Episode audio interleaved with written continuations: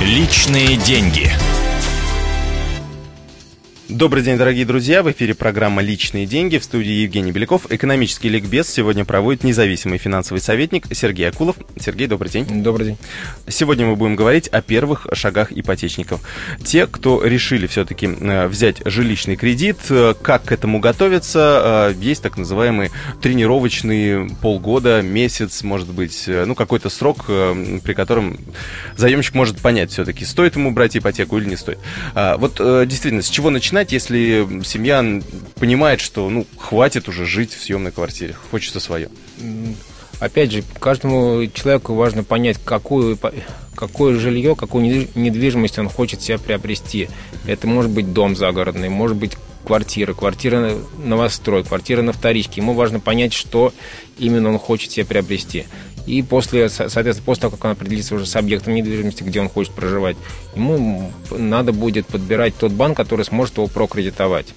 То есть, э, опять же, зависит от первоначального взноса, который у него есть в наличии, от сроков, на которые он готов брать, либо на которые он хотел бы брать кредит, и от различных комиссий, которые банки еще все равно могут иногда подводно использовать по ипотеке. Я так понимаю, что нужно как-то, ну, самое главное, это накопить побольше денег, вот личное мое мнение. Да, чем больше первоначальный взнос, тем бы тем меньше, как правило, процент по кредиту. Соответственно, это выгодно заемщику иметь, ну, выгодно банку использовать заемщика с большим первоначальным взносом.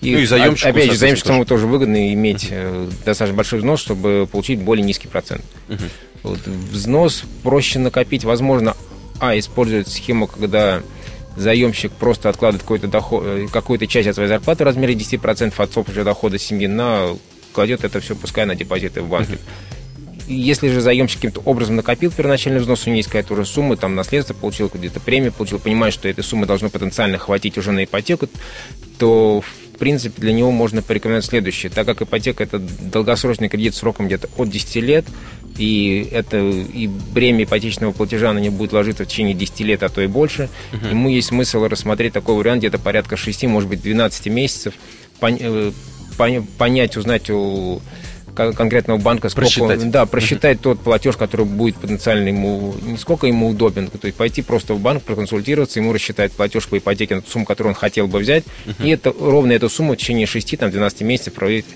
откладывать на какой-то счет в банке. И тем самым понимать, насколько он сможет э, управлять своим семейным бюджетом именно путем того, что из него будет каждый месяц заниматься суммой, равной ипотечному платежу. Ну да, то есть каждый месяц, грубо говоря, мы, ну, не половину, ну, 30-40% откладываем, ну, да. в среднем получается, и смотрим, как мы себя хорошо, хорошо да, ли комфортно, чувствуем. некомфортно чувствуем, все ли нам устраивает, можем ли мы вынести вот такую вот, именно такой ритм жизни в течение 10, там, 15, может быть, 20 лет. Угу, угу. А, здесь какие-то риски стоит учитывать, потому что, ну, какая-то финансовая ситуация меняется, семейная ситуация меняется. Mm. То есть достаточно ли а, взять, ну, 30-40% э, вот от ежемесячного э, дохода, или, может быть, стоит меньше, потому что, ну, если рождается ребенок, например. Э, ну, здесь же, опять же, мы, у нас же может ситуация разная, понимаете, нам может, могут повысить зарплату, могут и понизить. Uh-huh. Мы можем работу потерять, можем найти более интересную, с большим доходом. Uh-huh. Здесь сложно однозначно говорить, платить, поскольку человек, который уже приучил платить, приучился платить именно по ипотечному платежу в течение 12 месяцев, он уже вошел, скажем, в ритм платежей, то есть ему будет комфортно обслуживать, обслуживать данный кредит, у него не будет никаких подводных камней. Да, конечно, если есть возможность откладывать какой-то еще дополнительный резерв, хотя бы там какую-то сумму еще плюс, там может быть 10-15% к ипотечному платежу, если есть такая возможность, либо uh-huh. какую-то часть незапланированных доходов, там премиальные, квартальные, там, месячные, годовые.